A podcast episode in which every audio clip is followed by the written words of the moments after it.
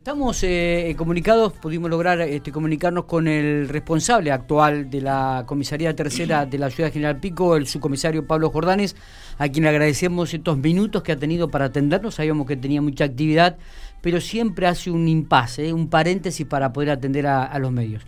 Pablo, buenos días. ¿Qué tal, Miguel? ¿Cómo te va? Buen día. Bueno, muy bien, muy bien. ¿Cómo estamos? Eh?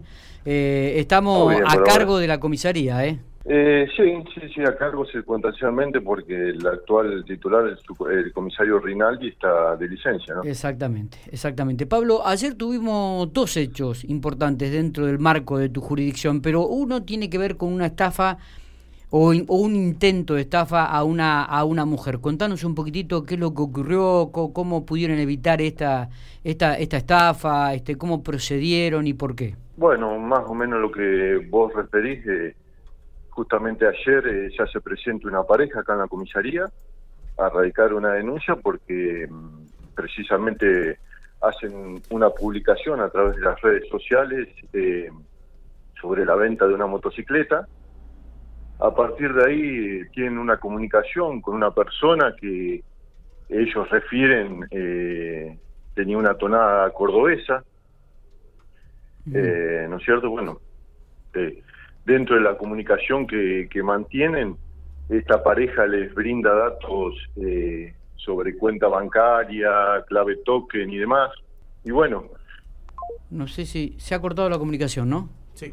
Se ha cortado. Vamos a ver si podemos retomar la comunicación con el Bueno, una estafa que se da bastante eh, cuando se empiezan a hacer las publicaciones en redes sociales, ¿no? Como cualquier persona ve esto, eh, los estafadores están utilizando las publicaciones estas que ven para tratar de convencer a, la víctima, por decirlo de alguna manera, para poder estafarla, ¿no? Exactamente. Poder ingresar. Sí, Pablito, ahí te estamos de vuelta. Sí, Miguel, se me cortó. Se cortó la comunicación. ¿Están pagando la cuenta del teléfono ahí? Sí. Sí, sí, sí.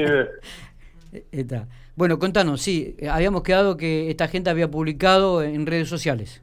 Habían publicado la venta de una motocicleta, como te decía, en redes sociales. Eh, los contacta una persona eh, telefónicamente, ¿no es cierto? Que dicen que tenía tonada cordobesa.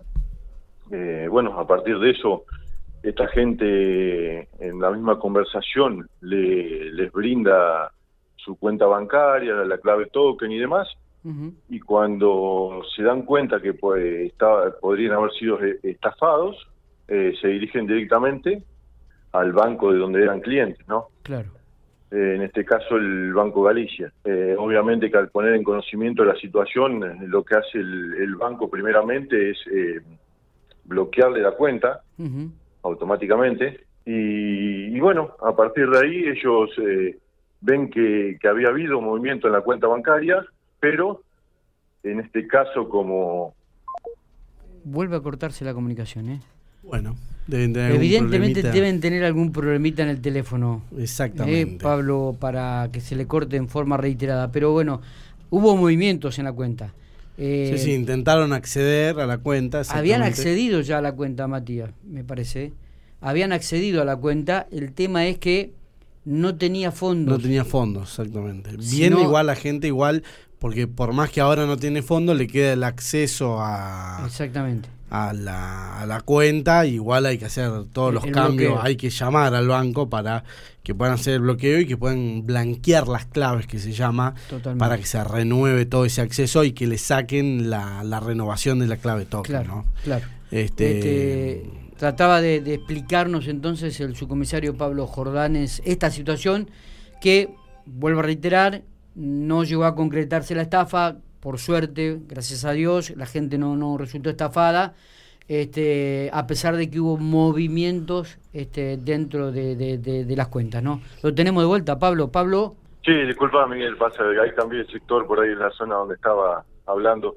Esperemos Te comentaba que, bueno, no se llega a concretar la estafa porque la, la mujer, eh, eh, la pareja, mejor dicho, había retirado el dinero hacía eh, algunos días antes, había retirado la totalidad Qué bueno. del dinero, pero bueno, em, lo que se logró comprobar a través del banco es que había habido intentos de movimiento en la cuenta. Está. ¿eh?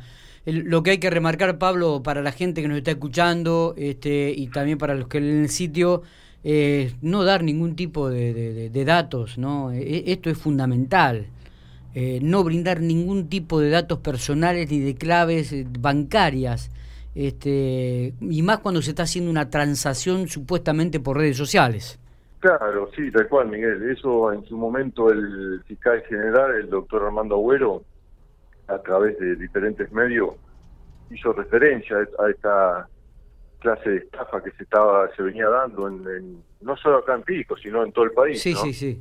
Eh, pero bueno, es como vos decís, eh, brindar datos por teléfono eh, de ningún tipo. Está. de ningún tipo, ya sea clave bancaria como personal. Está.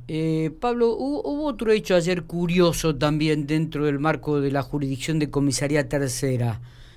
Una mujer que supuestamente estaba aislada y acompaña a un abuelo. ¿Cómo, logran detectar esto? Porque me parece que es interesante el movimiento policial que hubo.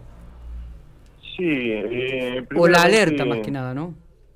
Sí, primeramente surge como un hecho un poco confuso porque nosotros tenemos el alerta de una posible estafa también de una persona mayor que estaba siendo acompañada por otra de sexo femenino, era lo que teníamos hasta ese momento, hasta el cajero del Chango Más. Y que bueno, que a partir de ahí esa acción podía ser eh, eh, típica de, de, alguien que podía eh, haber sido o estar siendo estafado. ¿no? Eh, ¿Esto llega a ustedes a través del monitoreo del Banco de la Pampa, policial? Esto sí, llega una alerta a través del monitoreo del Banco de la Pampa, exactamente. detectan la situación, les llama la atención y bueno, y automáticamente nos convocan hasta el lugar. Qué, bueno que esto, ¿no? Ya ocurrió también aquí el, otro día, creo que en el Banco de la Pampa, de, aquí en la ciudad En el Banco Central. en el Banco Central ocurrió una misma maniobra, me parece que esto es muy importante, ¿eh?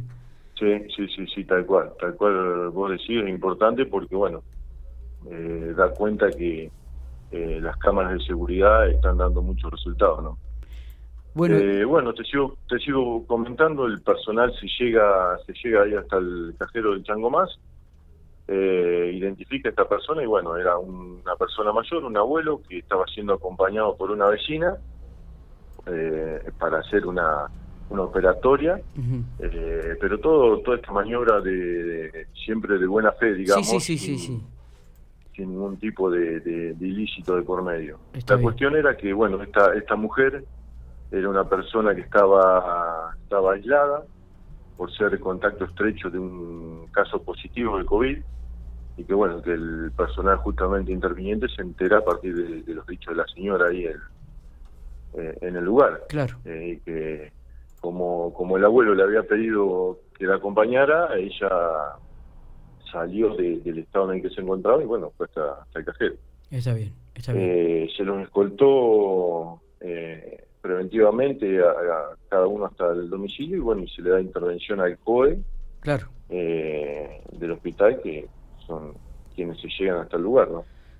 Bueno, bueno, muy bien. Queríamos, queríamos tener de, la palabra suya justamente estos dos casos, nos parecían importantes. El primero, que no llegó a concretarse la estafa, pero resaltando el trabajo también después del, monitoreo policial a través del Banco de la Pampa, donde este, observan que una persona mayor es acompañada por otra y, a partir de ahí comienza todo una, un trabajo que Obviamente tenemos que decir que era de buena fe, que lo estaba acompañando porque se lo había pedido, que no tiene nada que ver la mujer, pero que me parece muy, pero muy importante esto del monitoreo, ¿no? De comenzar a controlar los ingresos de personas mayores con un teléfono o acompañadas que por ahí pueden llegar a terminar eh, en algún tipo de estafa.